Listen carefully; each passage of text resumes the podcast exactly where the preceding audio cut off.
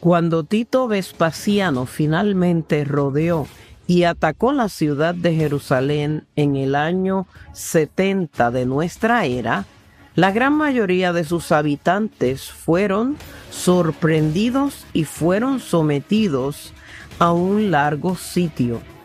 Los que no murieron por hambre lo fueron al filo de la espada.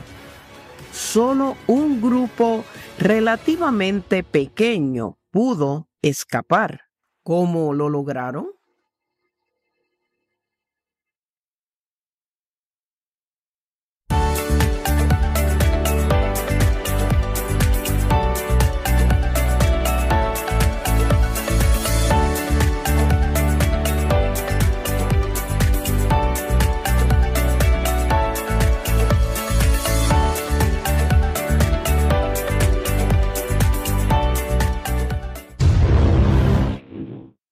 Hemos visto en videos anteriores, cuando hablamos acerca de Día del Señor, en relación con el domingo o con el sábado, no estamos hablando sencillamente de un periodo de 24 horas, un día común y corriente, porque al fin y al cabo hay algo más profundo y más significativo en cuanto a este asunto es que verdaderamente tiene que ver con algo más que lo físico.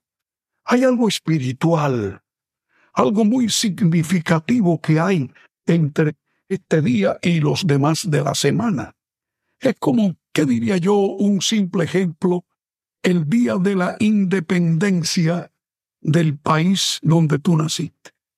Es un día común y corriente. Puede llover, salir el sol igual que cualquier otro día, pero es un día que tiene un significado importante para la nación. Es que este día tiene un significado especial para cada ciudadano de tu país. Es un día muy significativo, repito, porque representa la sangre derramada para lograr la independencia de tu nación. Y a, nadie se le ocurriría decir, bueno, no me conviene que este día caiga en esta parte del año porque hace mucho calor o porque hace mucho frío. ¿Por qué no lo cambiamos como algo conveniente para el resto? Y se tome allí una decisión de cambiarlo así como así, sin tener en cuenta lo que representa verdaderamente. Creo, mis queridos amigos, que también algo similar podríamos analizar en cuanto al día del Señor. Podrá cambiarse simplemente por el capricho de alguien o por la conveniencia de que la mayoría cree que es así.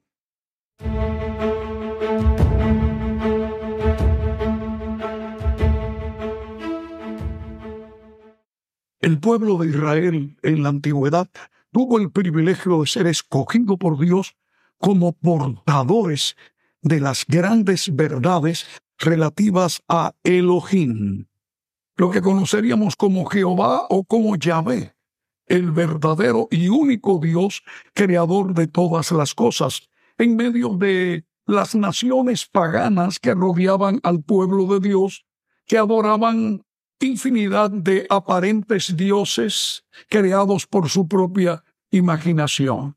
Es que verdaderamente era un símbolo del poder de Dios y el propósito divino era que Israel se constituyera en el medio por el cual aquellas naciones circunstantes pudieran conocer al verdadero y único Dios. Pero, tristemente, ellos, en vez de ir al fondo y al propósito, se dejaron llevar más bien por las formas, al punto que creyeron que eran el único pueblo escogido y por lo tanto eran los únicos que merecían la salvación.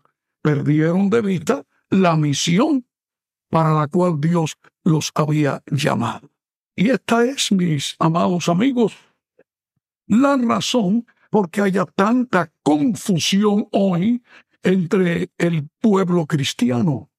Porque algunos piensan, bueno, es que verdaderamente el día de reposo no puede ser el mismo día que guardaron aquellos judíos que estuvieron equivocados durante todo el Antiguo Testamento y que luego disputaron con Jesús precisamente porque él vino a enseñarles la forma correcta como debía considerarse qué hacer o qué no hacer en el sábado.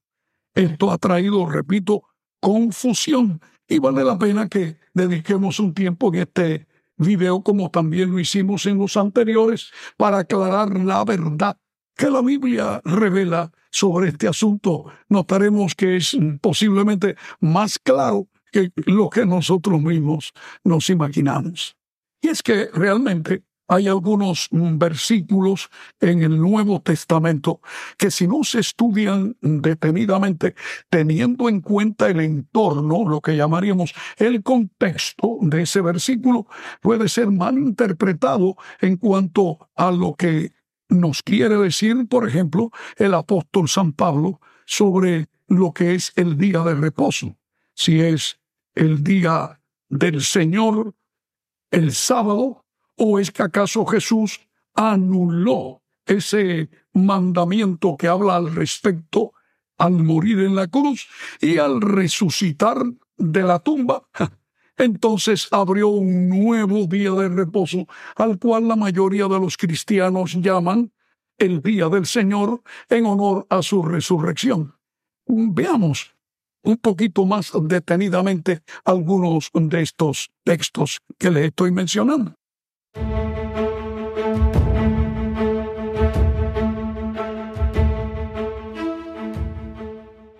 Uno de estos textos tiene que ver con el pedido del apóstol San Pablo de que se colectara una ofrenda especial, una contribución de los hermanos cristianos que vivían aquellos lugares o países.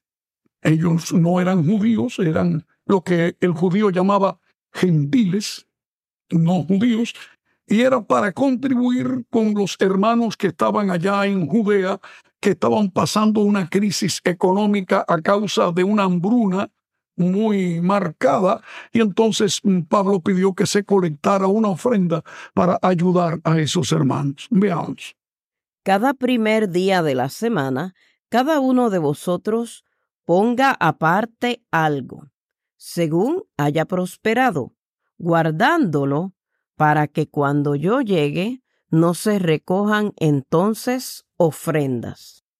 Es que así como hemos acabado de ver en el texto, el apóstol está pidiendo a los hermanos que hagan una colecta y que eso lo hagan el primer día de la semana. No son pocos los que han tomado esto como un argumento fehaciente y práctico de que porque Pablo decía que escogieran el primer día de la semana para poner aparte la ofrenda para los hermanos de Jerusalén, que sea una prueba contundente de que por lo tanto el día del Señor sea el primer día de la semana. Es más claro si entendemos lo que el texto dice, no lo que quisiéramos nosotros interpretar. Nos está diciendo ahí el apóstol Pablo, estos hermanos, que cada día de semana se ponga aparte, noten esto, poner aparte o separar la parte de la ofrenda que va a estar destinada a los hermanos pobres de Jerusalén. No está diciendo que esto se hiciera en el lugar de reunión, sino en sus propias casas que al comienzo de la semana se hiciera un plan especial para ir poniendo aparte ese dinero, esa ofrenda. Y también tengas en cuenta que Pablo dice, para que cuando yo vaya no tenga que recogerse o tenga que colectarse, sino que todos lo tengan y de tal manera que llegando él pueda ponerse en las manos del apóstol ese dinero que habría de llevarse como así se hizo en efecto. Y esto es mm, sumamente evidente, entender que Pablo está pidiéndole a estos hermanos que ellos pongan aparte ese dinero. Evidentemente es más que claro que sea en su propia casa. No dice el texto así, pero uno lo infiere porque dice pónganlo aparte y uno no pone aparte el dinero contándolo en el lugar de reunión. Uno lo hace en su casa, en la privacidad en que usted toma su, sus entradas, el sueldo, etcétera, y lo pone aparte, lo divide, lo asigna para este trabajo, para los gastos de la casa y para los gastos relativos a la contribución a los hermanos pobres de Jerusalén. Esto está claro. No se está refiriendo a que Pablo hablara de un lugar de culto, un lugar de reunión. Puede haber sido, esto en algún momento de la semana, es lógico, en el séptimo día, el Shabbat, cuando los judíos se reunían en las sinagogas. Y según San Lucas lo expresa en el libro o la carta eh, histórica al libro de Hechos de los Apóstoles, Allí se reunía Pablo con ellos y dice que era con judíos y con gentiles. Pero también hay pruebas de que Pablo se reunía en lugares públicos, en las plazas, en una ocasión junto al río, y esto se hacía el día del Shabbat, del sábado, porque así mismo lo dice el texto. Es importante que tengamos esto en mente.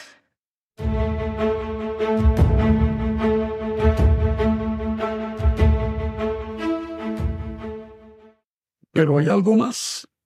Es que Jesús amonestó a sus seguidores que estuvieran listos porque llegaría el día que Jerusalén sería destruida y ellos debían prepararse para esa ocasión.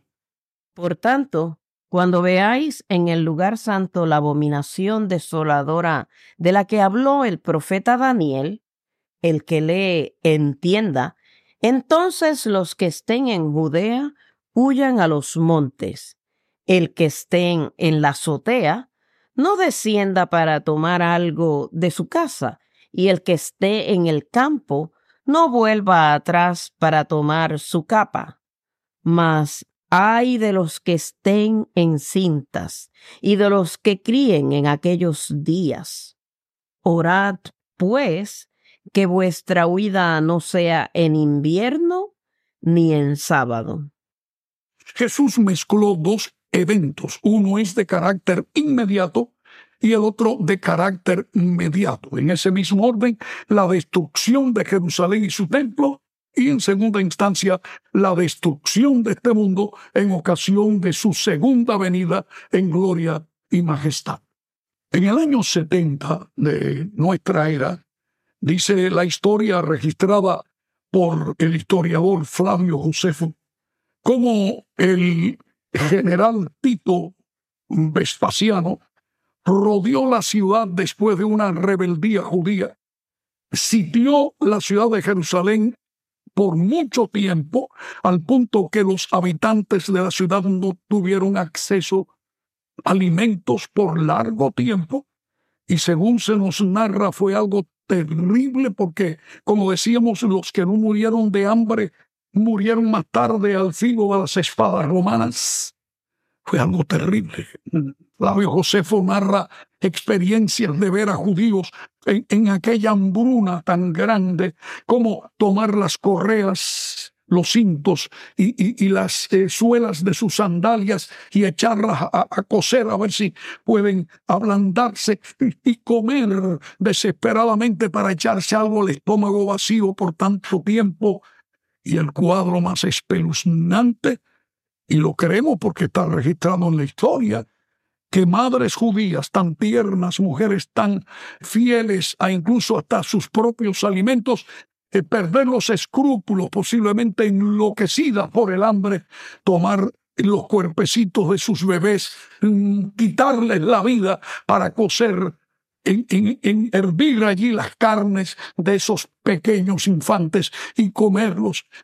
Qué terrible cuadro llegó, por eso es que Jesús dijo, cuarenta años antes, ay de las que estén en cinta y de aquellas que críen hijos en ese tiempo, porque va a ser horrible, era mejor no tener hijos que tener que enfrentarse a, esa, a ese estado de barbarie a causa de ese sitio horrible, cuando al fin Tito, el general, vio que había llegado el momento y se abrió una brecha en las murallas de Jerusalén metió por allí el ejército y estos entraron y a diestra y siniestra mataron lo que la historia reconoce alrededor de un millón de judíos murieron en esa ocasión. Ah, cuando llegaron al templo, Ah, esa era la gloria del pueblo judío, inclusive de los mismos romanos, que ellos habían invertido mucho dinero en hermosear ese templo. Nos dice la historia que Tito ya había dado orden que no se tocara el templo porque era un monumento que podía ser guardado como trofeo para los dioses romanos. Pero algún soldado desconocido tiró una tea encendida dentro del recinto y allí los ricos cortinajes de lino torcido ardieron como una antorcha y el oro que revestía las paredes del templo interiormente se derritió ese oro y fue hasta los mismos cimientos y la soldadesca en búsqueda del botín se tiraron ahí y desmontaron las piedras del templo. Y dijo Cristo, no quedará, lo profetizó, piedra sobre piedra que no sea destruida. Flavio Josefo, el historiador judío, describe cómo quedó el templo. Dice que quedó como un campo arado. Todo fue arrasado. Algunos judíos pudieron escapar, muy pocos. Sin embargo, hay testimonio que muchos dentro de la minoría escucharon la voz de Jesús y la guardaron en sus corazones para tener en cuenta que ellos podían escapar. ¿Cómo lo hicieron? Veámoslo. Es que el maestro lo indicó aquella noche, cuando iba ya rumbo al monte de los olivos, al Hexemaní en preparación de su sacrificio.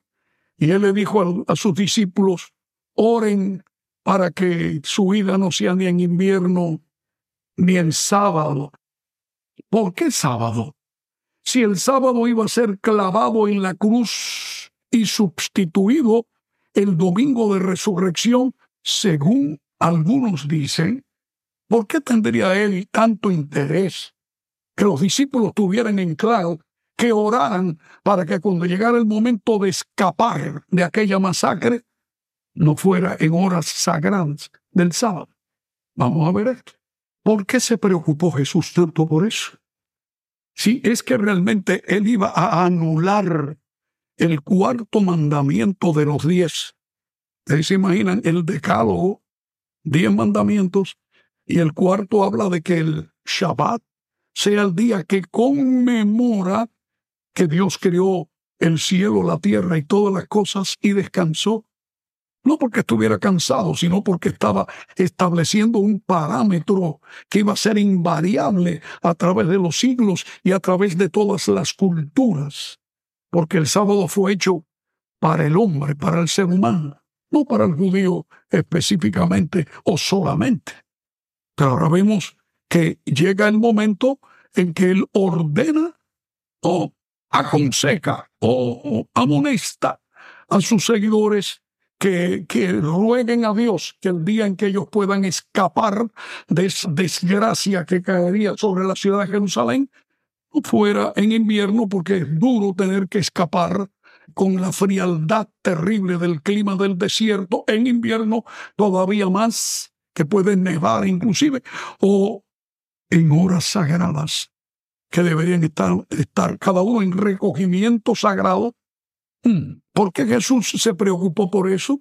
Algunos creyentes cristianos bien intencionados, aunque sin lugar a dudas mal informados han tomado esto como un argumento para preguntar o para decir, como me dijo alguien a mí, eh, bueno, eh, ¿quiénes son los que estaban allí?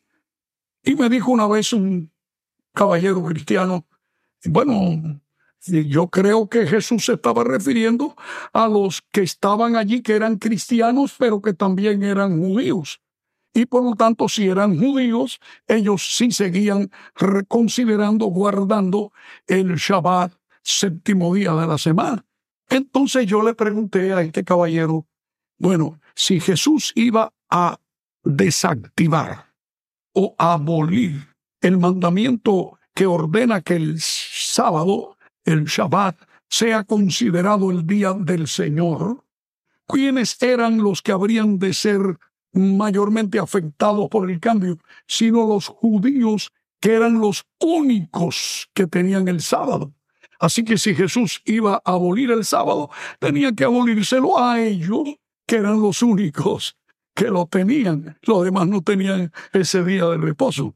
¿O oh, Jesús se está refiriendo a eso? Porque todavía él entendía que 40 años más tarde de su resurrección, todavía el sábado debía ser séptimo día de la semana reconocido como el día de reposo conmemorativo del poder creador de Dios. Y como dice San Juan, de Cristo, porque por él todas las cosas fueron hechas.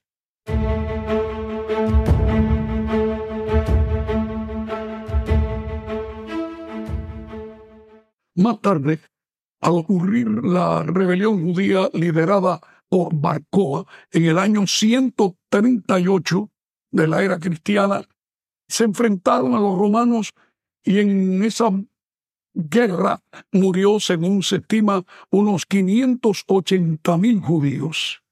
Luego los sobrevivientes, Roma les prohibió que volvieran a entrar a Jerusalén. Y entre ellos, la historia reconoce que los cristianos tampoco podían entrar. Ahora la pregunta, ¿por qué?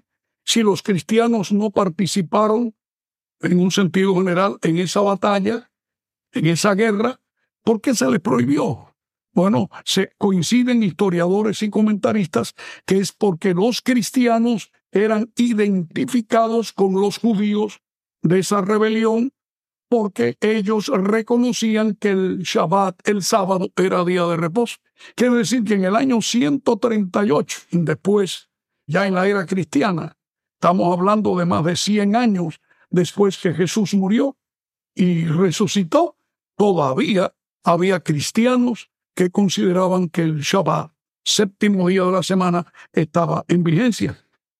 La rebelión estuvo entre los eventos clave en diferenciar al cristianismo como una religión distinta del judaísmo. Si bien los cristianos judíos consideraban a Jesús el Mesías y no apoyaron a Barcova, se les prohibió la entrada a Jerusalén junto con los otros judíos. Está allí registrado que los cristianos a ellos se les prohibió entrar y como ya decía, de alguna manera fueron confundidos sencillamente por porque guardaban el sábado si eran acaso judíos y por eso Roma tomó esa decisión.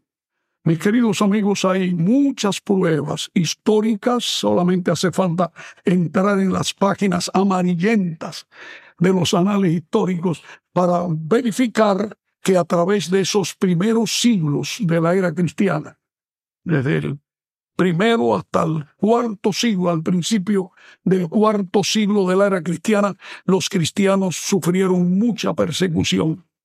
Entre ellos hubo muchos que murieron en el circo romano, quemados vivos, empalados y crucificados bajo el gobierno de los emperadores Decio y Diocleciano. Fue horrible la cantidad de cristianos que fallecieron en, esas, en esos años terribles.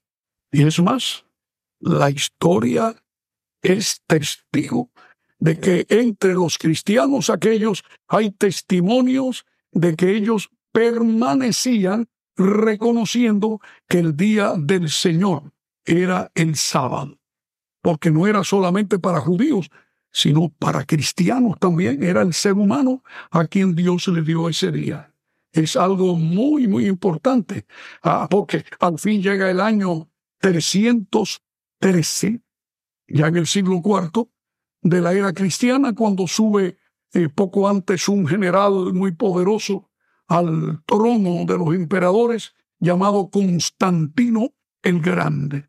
Dice la historia que él vio en el cielo una señal de una cruz a lo cual él miró como una señal divina de que él debía aceptar a Jesucristo, hacerse cristiano, para poder triunfar al decir con este signo de la cruz, con este signo vencerás.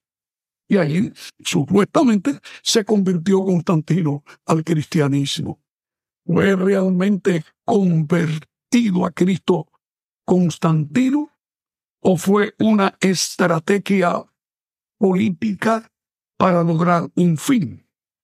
Mm, bueno, yo creo que no podríamos entrar en este tema porque nos va a ocupar tiempo y hemos decidido mejor mm, hacerlo en el próximo video cuando vamos a analizar algo sobre la estrategia que Constantino usó y el imperio romano con él para hacer un cambio tan grande en cuanto al día de reposo. ¿El que acaso Constantino se convirtió? ¿Hay pruebas de que fue convertido? Mm.